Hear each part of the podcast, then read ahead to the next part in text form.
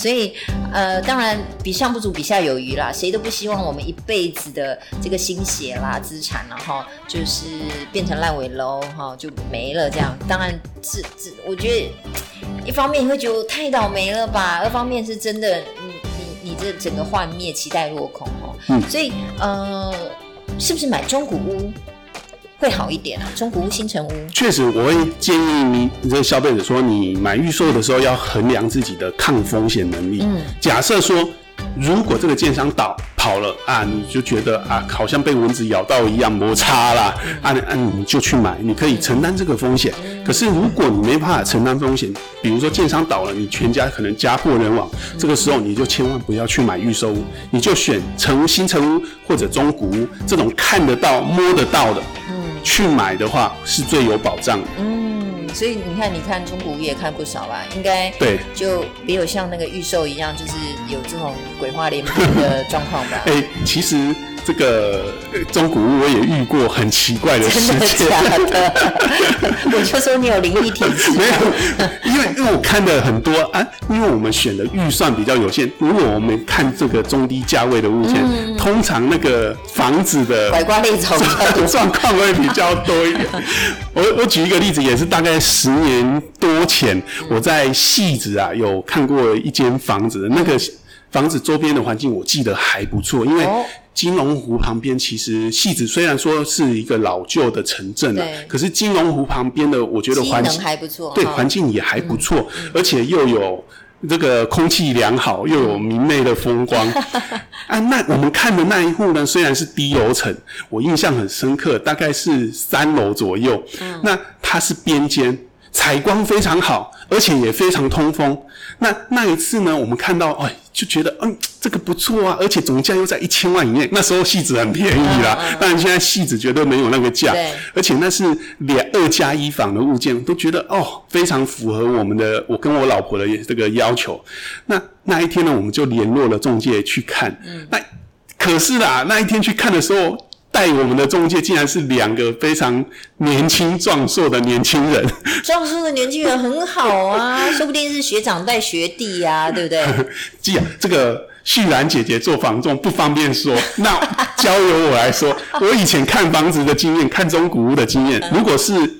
这个是女业务接的物件，她通常会再带一个同事，不管是男的或者女的，但互相有伴有保护的感觉。毕竟我打电话去是这都知道我是男生嘛，我我几乎没有遇过单独一个女业务女房仲带我去看，很少啦，有啦，但是非常少。那。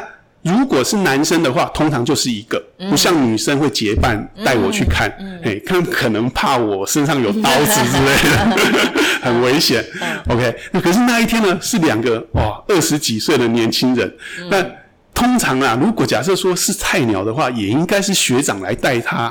哎，怎么会是两个同年纪的年轻人？一开始就觉得怪怪，但是我们还是进去看，反正约好了嘛，不宜有他。那。我跟中中介呢，两边都是开车，开到社区楼下之后就上去了。那进到房间这个进房子以后呢，哎，采光真的非常好，真的跟照片上一模一样。对啊，那很好啊。而且你可以感到，因为窗户打开了嘛，你可以感到通风非常良好。但问题就来了，明明通风很好，采光很好，但是我们进去房子呢？这个没多久，我就觉得 怎么有点头晕的感觉，想吐。假的？当然我没有怀孕啊。啊，你老婆也觉得不舒服吗？我老婆在现场也没想什么，她只看了一间房间之后就。就玩玩我的手，就碰碰我的手，示意我说啊，差不多了。我就觉得奇怪，哎，房子还不错啊。可是我如同我一开始讲，我是很贴纸的，我也不觉得头晕有什么状况。那是事后才觉得怪怪的，在那个当下，我觉得啊，磨砂，嘿，而且房子很好，重房子又重新油漆过，空间又很大。啊，业务啊，我们有问过，我们在去之前，我们都会问说啊，这间房子是不是事故啊？业那个业务说不是。那说完，那看完之后，其实我也没看多少，我老婆就叫拉我出来。等到我们从房间啊走出来的时候，发现，哎，那两个男房仲根本就没有进来，他们就站在门口。哎，这样讲就有点怪怪的，超级奇怪。可是呢，因为我我大拉拉的，我平常又不是这么这么在意细节，我只看到他们站在那里。是我回到车上的时候，我老婆才说，她进去第一间房间的时候，她就觉得喘不过气来啊，而且是有风的哦，你都可以感到到是有风吹进来，通风很好。嗯，但是她喘不过气来，我才想说。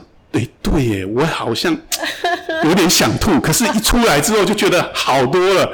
然后呢，更好笑的是说，在我们回车上之前，那两个男业务呢关了门之后，竟然比我们更早回到车上。他们竟然比我们更早到车上去开车。哎，他们是急着要走，是不是？对，我想说，哎。这个听起来怪怪，连滚带爬。房子屋况那么好，可是价格却很合理。然后房仲带我们进去看，一般房仲以前我们的看屋经验，他就会带我们高到每一个房间，说帮我们介绍格局啦，这样怎样怎样怎样啊。然后这次的房仲完全都没有没有跟我们做介绍。然后呢，我们很仓促的离开，他们也没有觉得很奇怪，也没有说，哎，你们看完了，也没有这样问。然后他们走的比我们还快。哎，我觉得其实会不会只有一个房仲业务带你们去看？可是，可是你以为有两个？哇，这个就就更毛了。终于破解迷思了哦，对，知道哪里有问题了。对，所以啊，我后来啊，哎，觉得看看中古屋也有技巧，就是说。呃，我会尽量找直营店啦，嗯，或者是说会上网搜寻一下，说啊，这个。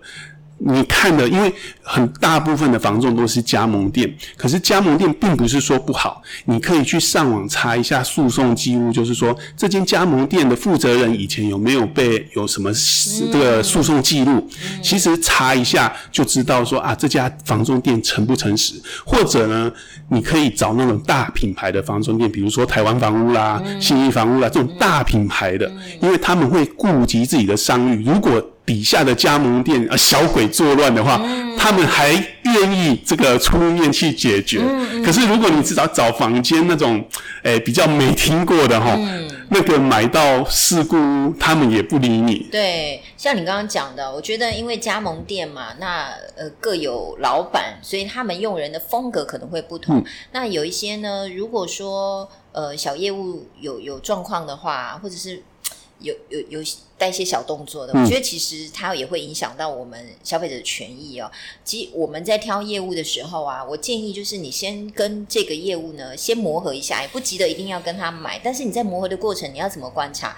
譬如说呢，如果这个业务哦，你你你跟你丢了他一个物件，他会跟你说：“哎，张小姐，我建议你。”这间我不建议你，我觉得它没那么适合你，主要因为呢，它有一些什么什么什么缺点，哎，会愿意告诉你缺点的这个业务，代表他很中肯，他不会忘了为了光要做你的生意，就是什么样的物件都带你看，那你也会比较相信他后面去帮你做的推荐，因为他知道你的需求，那同时会帮你过滤，然后呢，毕竟在他们区域当中，如果有一些他已经带看过的房子，他会知道为什么这间卖这么便宜，可能有一些。绝大部分人不愿意接受的条件，例如说我们讲，哎，阳光屋啦，哈，就是因为它地下室，嗯有带地下室的房子，或者是呃，有一些是看得到蒙阿波的。